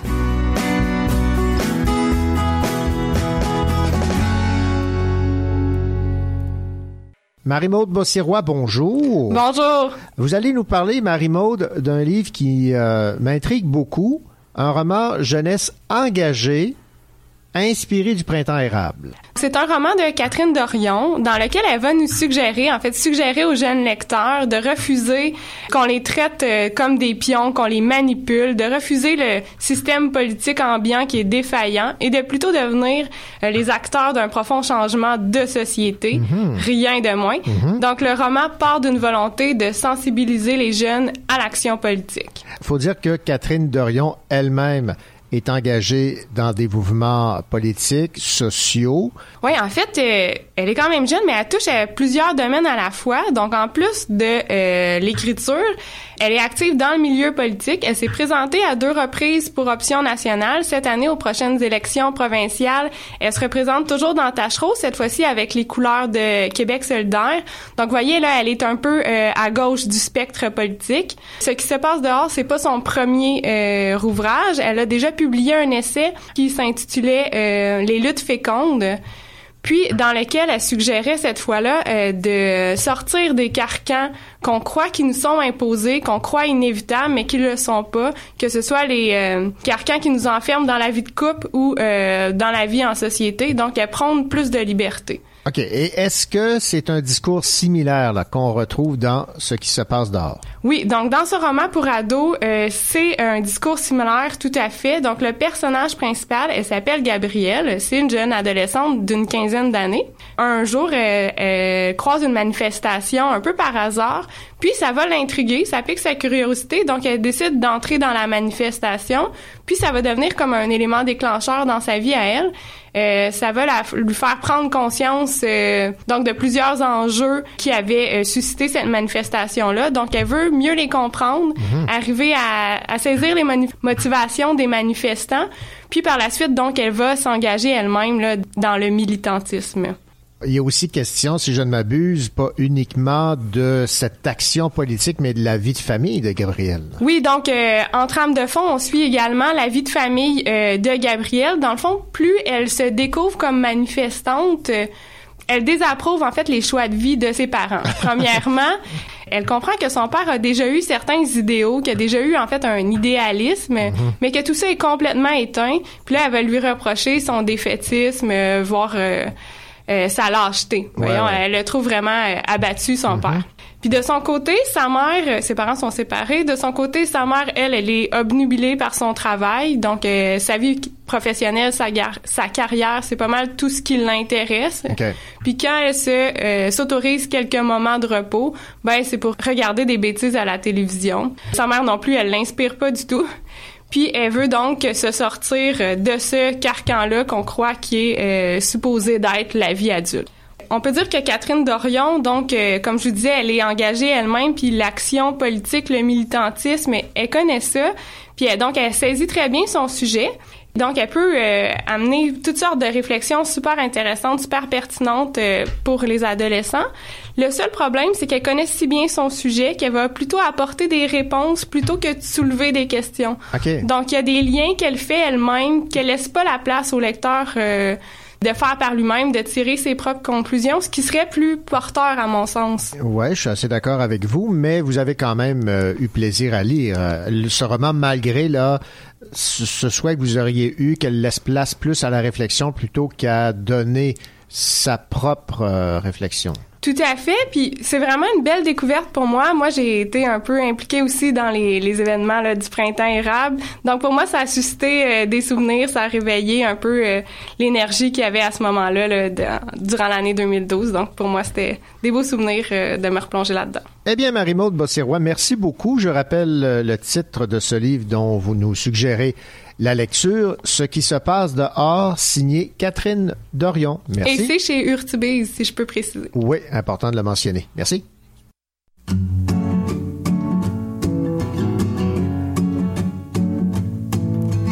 Tu trembles, tu trembles comme l'arbre au vent. Tu trembles et ressembles à une main dans un gant trop grand, trop blanc.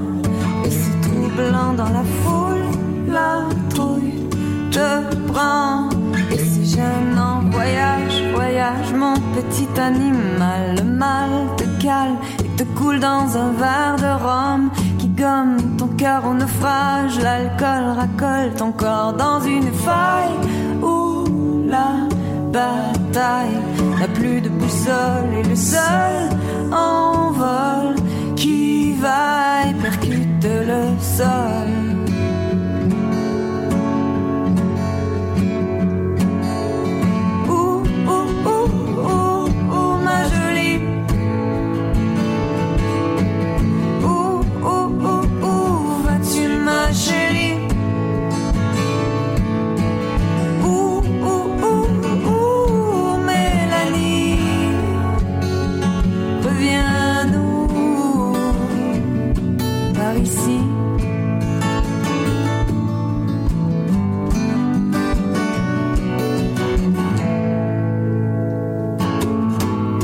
T'avances, t'avances comme mort vivant. T'avances et balance ta vie dans un champ d'éclats de verre.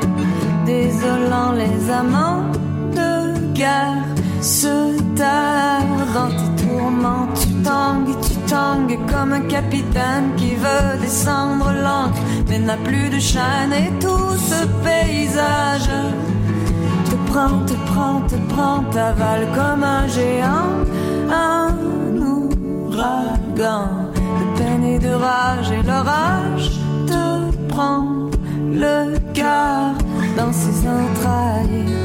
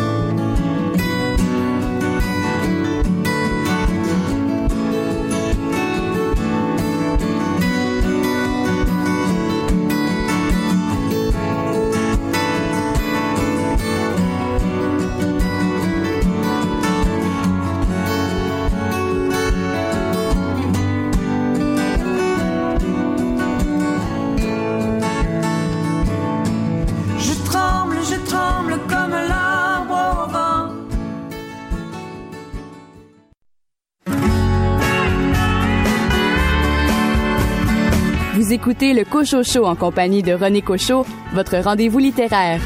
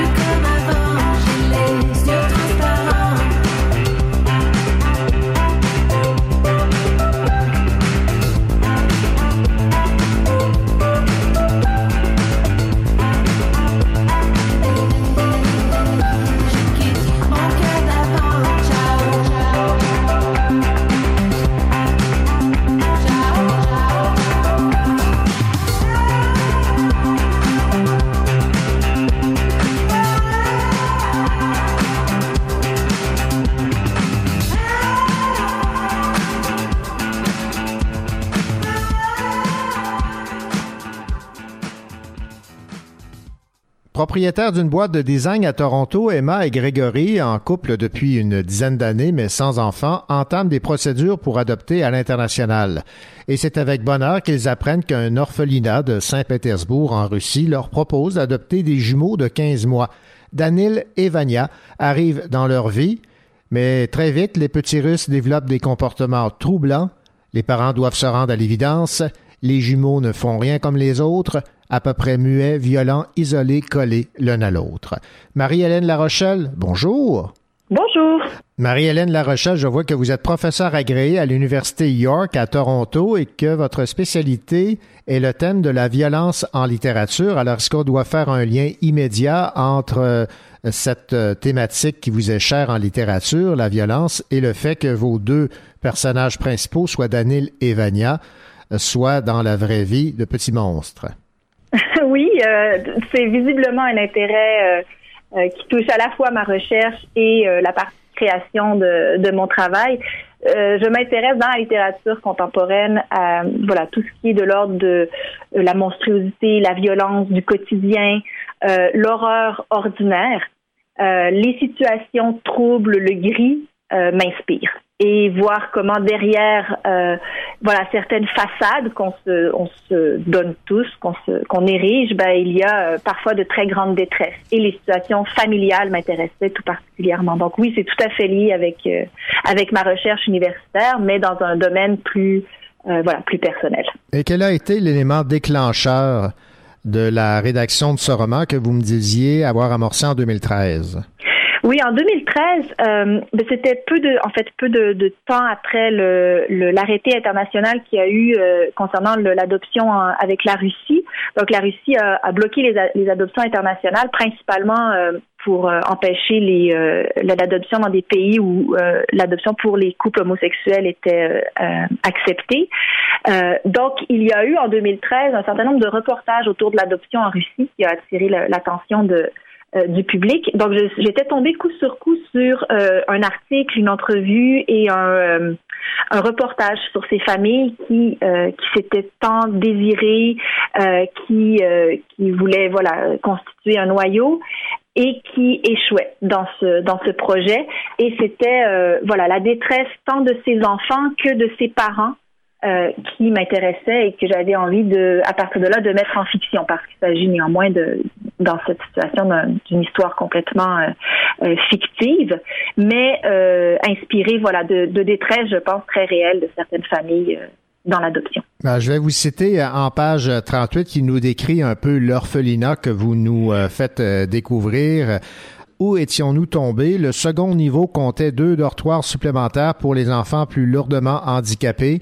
Même les corridors étaient surchargés. Des cris et des râles rythmaient notre progression. Vite, Vanda nous a fait longer une salle de bain dans laquelle des serviettes un peu pêle-mêle d'enfants pataugeaient dans des flaques.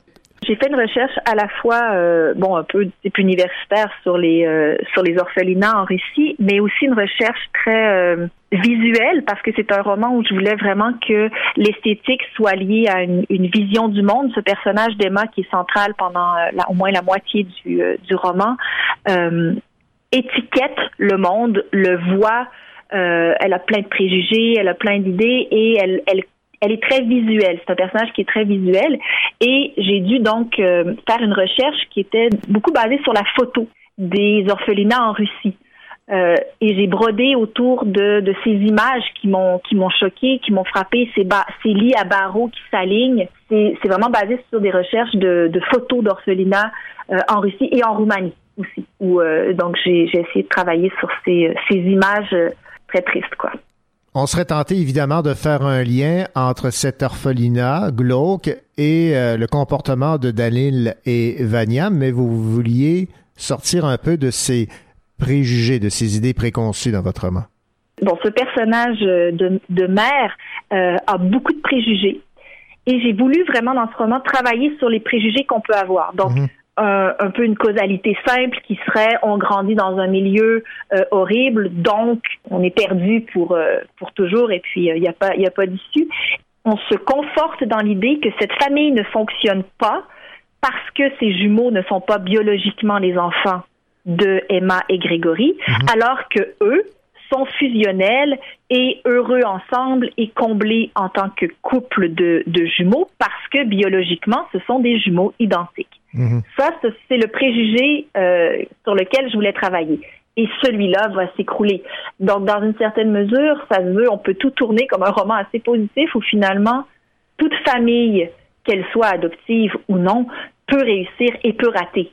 Donc, c'était le, le préjugé sur lequel je voulais travailler. Donc, il y a une, une causalité, une première, un premier niveau de causalité assez simple qui serait, qui serait celui-là, Ouais. euh, mais que j'essaie de démolir. Je vais vous citer maintenant en page 133 qui nous décrit bien donc euh, les personnages de Danil et euh, Vania. La réalité, c'est que ces enfants ne faisaient rien comme les autres.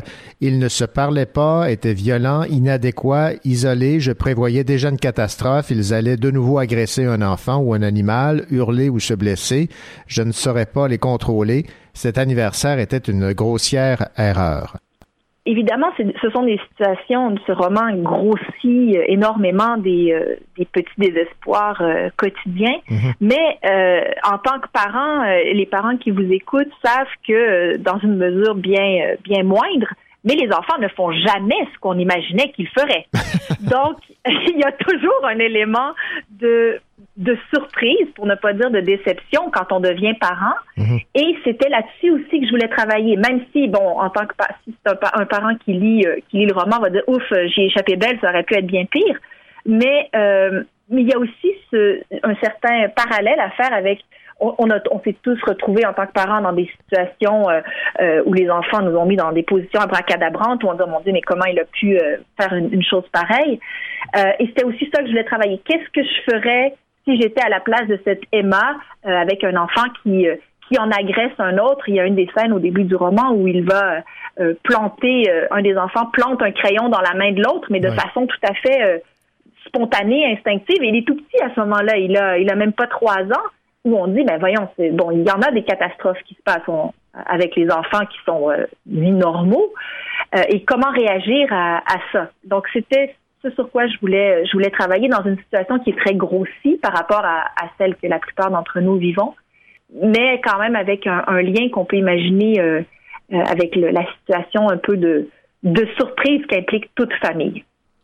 Votre roman, Marie-Hélène La Rochelle, est en deux parties. La première où Emma et euh, Grégory vont chercher les jumeaux Danil et Vania à l'orphelinat et vivent les premières années de ces deux enfants.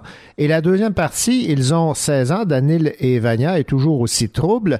Et là, ce qu'on exploite dans cette partie, c'est un peu l'espèce de déni des parents en regard de ce que font leurs enfants ou de ce que pourraient faire leurs enfants.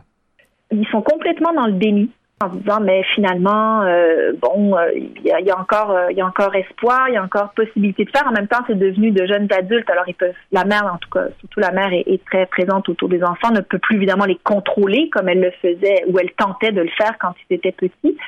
Mais euh, devenue jeune adulte, bon, elle se dit finalement, euh, il ne, il me pose pas trop de problèmes au quotidien. Elle ne voit pas beaucoup des problèmes qui vont se passer à partir de, des, des 16 ans des enfants parce qu'ils ils travaillent, euh, enfin, ils sont davantage de leur côté. C'est vraiment du déni, plus que du, euh, plus qu'une situation de renoncement par rapport à cette famille où elle se dit non, en fait, euh, bon, tous les ados ont des problèmes. euh, finalement, euh, ils n'ont pas des problèmes pires que pires que les autres. Entre autres, ils ne boivent pas, ils ne se droguent pas. euh, ce ne sont pas du tout des fêtards parce qu'ils sont très peu sociables. Alors finalement, ils se contentent, rendus à 16 ans, en disant ah, ben finalement, ça pourrait, ça aurait pu être pire. Mais tout ce qu'elle ne voit pas, finalement, est bien pire que tout enfant qui fait un peu la fête à 16 ans. Quoi. Et il y a absence d'empathie chez les deux. Là. Bon, s'il fallait psychanalyser ces enfants, euh, je pense qu'on pourrait les classer comme étant autistes ou Asperger ou quelque Ouais. chose, euh, quelque chose comme ça. Donc, ils sont très fusionnels entre eux et se suffisent. Euh, Au-delà du couple qu'ils forment, le reste du monde a peu d'importance et peu de, voilà, ils sont assez peu sensibles à, euh, à tout ce qui les entoure. Qui fascine en fait un certain nombre de jeunes autour d'eux. On va voir graviter un certain nombre de d'adolescents autour de ces garçons dans la deuxième partie Ouais. Et euh, parce qu'ils ont ils ont cette euh, monstruosité fascinante. Voilà. Et on va terminer, euh, Marie-Hélène La Rochelle, avec un parallèle. J'imagine que je suis pas le premier à le faire, mais lorsque j'ai lu votre euh, roman, j'ai pas pu m'empêcher de penser à ce que Agatha Christophe avait écrit Le Grand Cahier. le, Grand Cahier, je l'ai lu, bien sûr, mais je l'ai lu il y a très longtemps. Mhm. Et j'ai été marquée, je pense, comme tous euh, tous les lecteurs euh, d'Agota Christophe, par ce, ce roman euh, à l'esthétique extrêmement forte. Dans ce cas-là, je pense que le travail sur ces sur ces deux jumeaux qui s'avèrent, dans ce cas-là, on peut on peut dévoiler le punch puisque tout le monde a lu Agota Christophe, qui s'avèrent ne pas être des jumeaux puisque finalement ces deux ne sont qu'un. Mhm. cet enfant s'est dédoublé, surtout dans son esprit. C'était chez Agota Christophe vraiment une métaphore de la guerre. Euh, on est vraiment dans le contexte de la deuxième guerre dans ce dans ce roman et euh, et euh, c'était vraiment autour de la guerre que travaillait Agatha Christophe de façon métaphorique. Donc la relation des jumeaux, oui, il y a un parallèle, je pense, entre mes jumeaux mais, monstrueux et ceux d'Agatha Christophe, mais c'est, je me suis pas inspirée du roman en ce sens que je l'ai lu il y a très longtemps. Il m'est probablement resté quelque chose sans aucun doute du roman, mais ça se voulait pas ni euh, ni un hommage. J'aurais pas été jusqu'à imaginer je peux faire un hommage à Agatha Christophe. Euh, c'est euh, c'est davantage inspiré d'observations plutôt personnelles cette façon de travailler sur euh, sur les jumeaux. Euh, peut-être faut-il que, que je, je dévoile que j'ai des jumeaux moi-même, donc c'est aussi basé sur des observations personnelles euh, qui me permettent de, de, travailler la relation sur les jumeaux qui regroupe euh, qui recoupe très bien ce que Agatha Christophe avait aussi travaillé. Mais question inspiration, je dirais que je suis je me sens plus proche d'une auteure comme Lionel Schubert qui a écrit We Need to Talk About Kevin. Oui, oui, oui, d'accord c'est plutôt euh, cette lecture qui était très contemporaine de, euh, mhm. de l'écriture du roman qui m'a inspirée. Mais puisque euh, tant de, de, gens font le parallèle avec le Grand Cahier, je, j'imagine que je dois avouer qu'il doit, il doit quelque chose est resté de cette de cette lecture. mais c'était plutôt, dans mon cas, je travaillais vraiment sur la question des troubles dans la famille. Et euh, Christophe n'est pas dans cette dans cette dimension, elle est vraiment plutôt autour de la autour de la guerre, euh, comment ces jumeaux métaphorisent une situation de guerre? Marie-Hélène Larochelle, merci beaucoup pour cette entrevue. Je rappelle le titre de votre roman paru chez Québec Amérique, Danil et Vania. Merci. Merci beaucoup.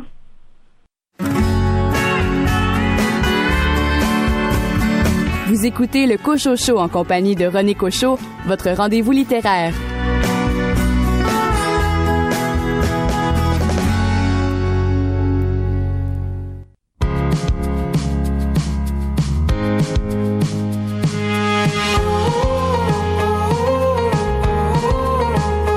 dans le sable, tête sous l'eau. Il pas trop tard pour partir, toi et moi. Mon paysage était si Je veux plus revoir les jours où t'étais là et je savais pas pourquoi. Je veux partir en cavale,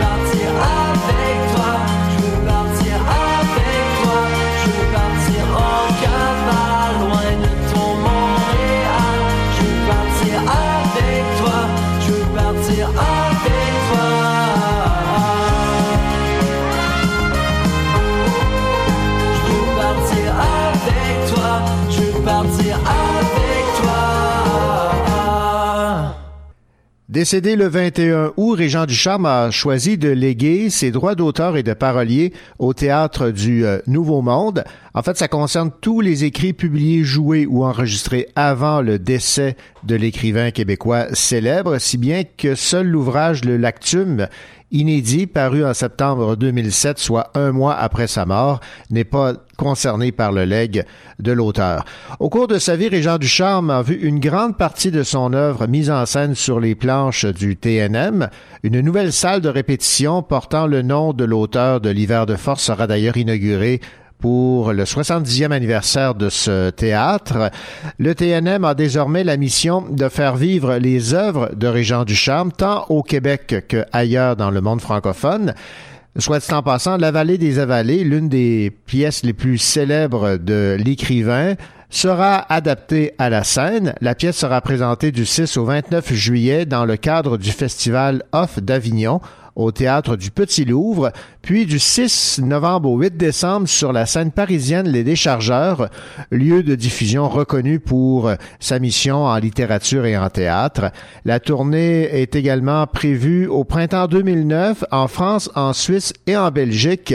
On déterminera ultérieurement les lieux où l'œuvre de Régent Ducharme sera présentée par le Théâtre du Nouveau Monde. Évidemment, inutile de vous dire que Lorraine Pintal, la directrice artistique et générale du Théâtre du Nouveau Monde, était ravie par cette nouvelle.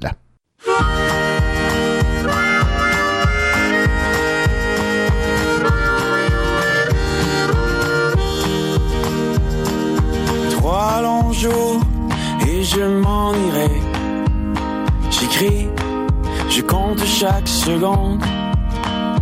Car décembre est long, presque insupportable.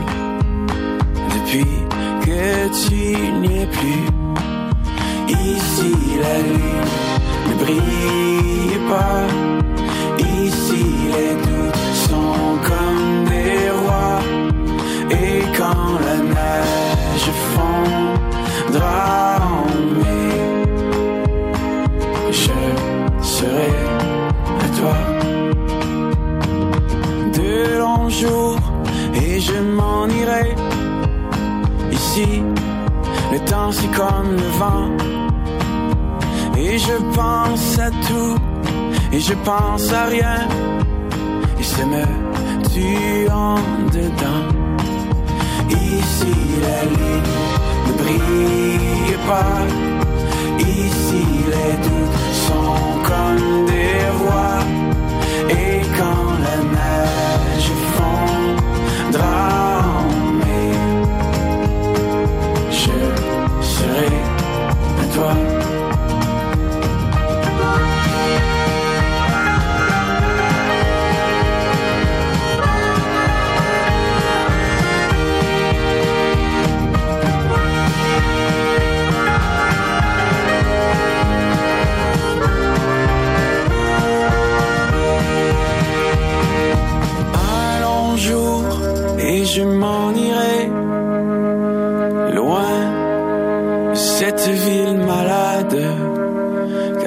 Tiens sur un fil qui ne tient à rien et qui cassera bientôt.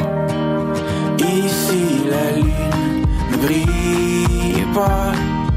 Ici les tours sont comme des rois. Et quand la neige fondra en mai, je serai à toi.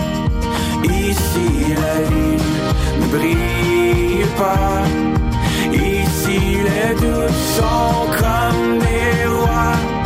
Et quand la neige fondra en mai, je serai à toi.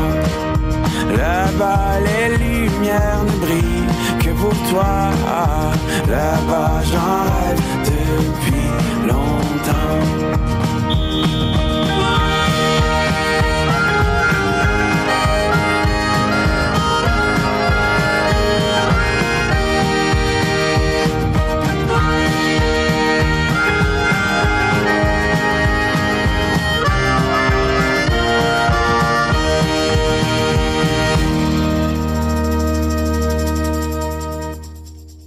C'est ainsi que se termine cette édition du euh, Cocho Show. J'espère que je vous retrouverai la semaine prochaine alors que je vous proposerai un spécial littérature jeunesse. Je vous rappelle que si vous avez raté une entrevue, que vous voulez réécouter une entrevue, une chronique, le Cocho Show est maintenant en balado. Allez, bonne semaine.